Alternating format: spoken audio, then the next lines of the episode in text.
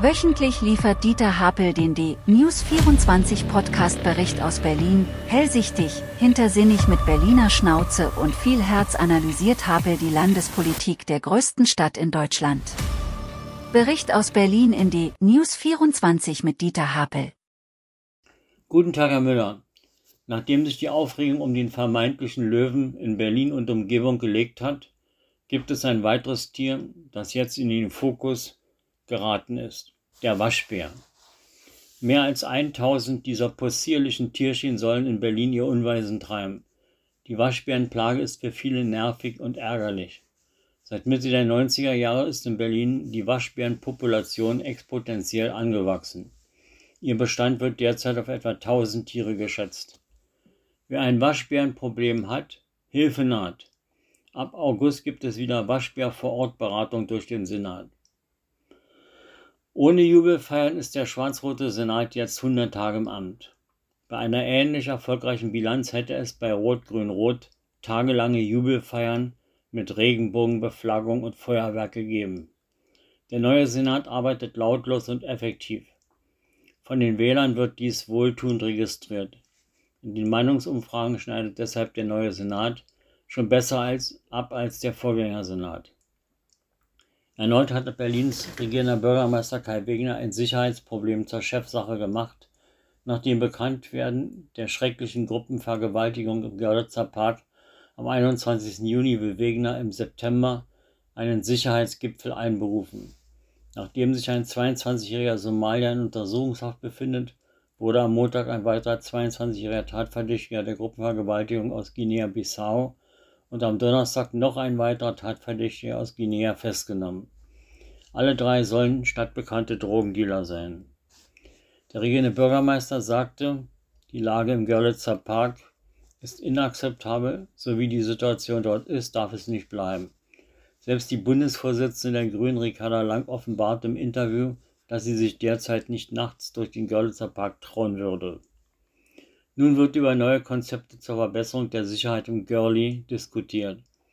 Die Polizeipräsidentin erklärte flugs, das Problem Görli sei nicht alleine mit polizeilichen Mitteln zu lösen. Sie begrüßte die Forderung, ähnlich wie den Flughafen Tempelhof den Park einzuzäunen und nachts zu verschließen, sieht aber für diesen, sieht aber für diesen Vorschlag keine gesamtgesellschaftliche Akzeptanz. Prompt geht es wie in Berlin üblich weiter. Der Empörung und Betroffenheit folgt die Relativierung und Verharmlosung des Problems und mündet letztlich in weiter so oder aktives Nichtstun. Paradebeispiel für diese Berliner Unart ist die SPD-Bundestagswahlkreisabgeordnete für den Görlitzer Park. Diese spricht sich gegen Videoüberwachung des Görlis aus. Ferner fordert sie als Reaktion auf die Gruppenvergewaltigung, nun müsse die Politik Aussteigerprogramme für schwarzafrikanische Drogenhändler entwickeln. Ich denke, Frau Bundestagsabgeordnete hat e-, etwas die Orientierung verloren. Eigentlich sollten ihr die aktuellen Meinungsumfragen helfen, zur bürgernahen Politik zurückzufinden. Friedrich Hein Kreuzberg, grüne Bezirksbürgermeisterin, sieht den Vorschlag, Vorschlag einer Umzäunung des Girlies kritisch kann sich aber die Installation von Toranlagen zur temporären Schließung von Eingängen vorstellen. Kritisch kommentiert der Tagesspiegel das Verhalten der grünen Bezirksbürgermeisterin. Die Kritik an einer möglichen Lösung ist das erste Statement der Bezirksbürgermeisterin nach der grauenhaften Gruppenvergewaltigung im Juni. Statt Worte der Anteilnahme auszusprechen, reagiert der Bezirk erst in einem Moment, in dem es um das Zurückweisen der Ideen anderer geht. Gut sieht das nicht aus, so der Berliner Tagesspiegel. Der regierende Bürgermeister Wegner und SPD-Chef Saleh gehen da jedoch weiter und können sich durchaus eine Umzäunung des Parks und dessen nächtliche Schließung vorstellen. Angesichts anhaltenden, des anhaltenden Flüchtlingsdrucks aus Berlin forderte Sozialsenatorin Kitzel-Teppe SPD eine Stadtstaaten-Sonderregelung, bei der diese weniger Flüchtlinge aufnehmen müssten. Für diese Forderung, die zulasten anderer Bundesländer ginge, fand sie keine Unterstützung. Stattdessen erklärte der bayerische Innenminister Hermann, diese Forderung lenke vom eigentlichen Problem ab. Wir müssen in Deutschland nicht die Verteilung ändern, sondern den Zuzug von Flüchtlingen begrenzen, so Hermann. Berlin hat im ersten Halbjahr 2023, 2023 etwa 16.000 Geflüchtete aufgenommen. Bis zum Jahresende rechnet die Sozialverwaltung mit bis zu weiteren 12.000 Flüchtlingen. Angesichts dieser Zahlen wird es in Berlin immer schwieriger, ausreichende und akzeptable Unterkünfte zu finden. Senatorin Kitzelteppe geht davon aus, dass zur Unterbringung der Menschen auch zeltähnliche Hallen als Provisorien herangezogen werden könnten. Übrigens lehnt nicht nur das Bundesinnenministerium die Berliner Forderung ab, auch aus Brandenburg kommt ein klares Nein. Wo gibt's denn sowas? Jahrelang wurden Berlins Objektschützer der Polizei zu schlecht bezahlt. Die fast 1600 Angestellten der Berliner Polizei beim zentralen Objektschutz bekommen rückwirkend nach erfolgreicher Klage deutlich mehr Geld und werden eine Gehaltsstufe höher eingruppiert. Die Zusatzkosten werden jährlich bei fast Millionen Euro, 5 Millionen Euro liegen. Derzeit bewachen die Objektschützer etwa 1200 Objekte in Berlin. Jedes fünfte Berliner Auto ist beim TÜV durch die Hauptuntersuchung gefallen. Nach aktuellen Zahlen des Kraftfahrtbundesamtes fielen in Berlin 20 3 Prozent der Autos durch die Hauptuntersuchung, weil sie entweder komplett verkehrsunsicher waren oder erhebliche oder gefährliche Mängel aufwiesen. Immerhin 66 Prozent der geprüften Autos waren gänzlich ohne Mängel. Im vergangenen Jahr wurden in Berlin 560.250 Autos geprüft. Die AOK schlägt jetzt Alarm. Die Auswertung einer AOK-Studie hat jetzt ergeben, dass jeder Neunte bei der AOK in Berlin Versicherte stark übergewichtig ist. Das sind stolze 35 Prozent mehr als vor zehn Jahren. Am stärksten ist der Ortsteil Oberspree in Treptow-Köpenick betroffen. Hier hat jeder Fünfte eine Adipositas-Diagnose. Wer setzt die Berliner auf Diät? Die bescheuerste Idee dieser Tage hat ein Juraprofessor der Humboldt-Universität medienwirksam in die Welt gesetzt. Er schlägt allen Ernstes vor, der Liter Benzinpreis sollte auf 100 Euro zur Klimarettung erhöht werden.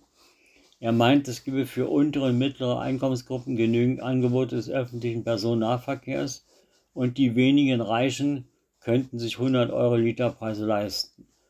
Mit diesem Sommerloch-Gurkenzeit-Vorschlag gelangte der Professor in die Medien. Ein rätselhaft aussehendes Ding steht seit kurzem an der Admiralsbrücke in Kreuzberg. Mit einem City Tree Lärmomat will der Bezirk Friedrichshain-Kreuzberg an der Partyzone Admiralsbrücke erreichen, dass die Partygänger leiser feiern und den Anwohnern weniger auf die Nerven gehen. Im Rahmen eines Modellprojekts misst der Lärmomat den Geräuschpegel in der Nacht. Die Messung erfolgt mit Hilfe von Lärmsensoren. Ist es zu laut, leuchtet eine Lampe rot auf und schlägt damit quasi Alarm. Zudem ruft das Gerät per Anzeige zur Ruhe auf. Der Lärmomat kann mehr als nur mahnen. Das Gerät in das Gerät integrierte MOS-Module binden in direkter Umgebung bis zu 82 Prozent des Feinstaubes und kühlen die Luft zusätzlich um bis zu 4 Grad ab. Ob der Lärmomat geholfen hat, wissen wir im Oktober dann wird ausgewertet. Auch seit kurzem gibt es am Leipziger Platz 7 ein neues Museum der deutschen Geschichte, das Deutschlandmuseum. 2000 Jahre deutsche Geschichte in zwölf Epochen kann man in einer Stunde erleben. Dieses für Jung und Alt äußerst attraktive Erlebnismuseum ist spannend gestaltet und macht Appetit auf mehr Geschichte. Das Deutschlandmuseum ist das Illusionsmuseum welches dich nicht virtuell, sondern real auf Zeitreise schickt. Reguläre Tickets kosten zwischen 11 und 21 Euro, ermäßigte zwischen 8 und 14,50. Ein Besuch dieses neuen Erlebnismuseums am Leipziger Platz 7 lohnt sich. Upper Burger Grill nennt sich in der Rankestraße 3 wenige Schritte von der Gedächtniskirche entfernt ein überaus beliebtes Burger-Restaurant, das neben Burger auch lecker Steaks, Sperreps, und Salate auf der Karte hat. Die Preise insgesamt sind für ein auch stark von Touristen frequentiertes Lokal sehr, sehr fair. Die Burgerauswahl reicht vom Upper Classic Burger für 99, Dirty Harry für 12,50, meinem Favoriten, dem Upper Chili für 11,90 oder Upper Black für 12,90. Die Burger lassen sich auch gut mit Messer und Gabel essen. Als Beilagen gibt es Süßkartoffel oder richtige Pommes. Es gibt aber auch getrüffeltes Kartoffelpüree oder Wasabi-Püree. Als Dips Jalapeno, Mayo, Aioli oder Sauerrahm. Die überaus freundlichen und schnellen Kellner sprechen neben Englisch auch Deutsch. Das kleine Burgerlokal ist in der City eine Empfehlung für die ganze Familie. Rankestraße 3, Upper Burger Grill. Herr Müller, jetzt wünsche ich Ihnen eine schöne Woche.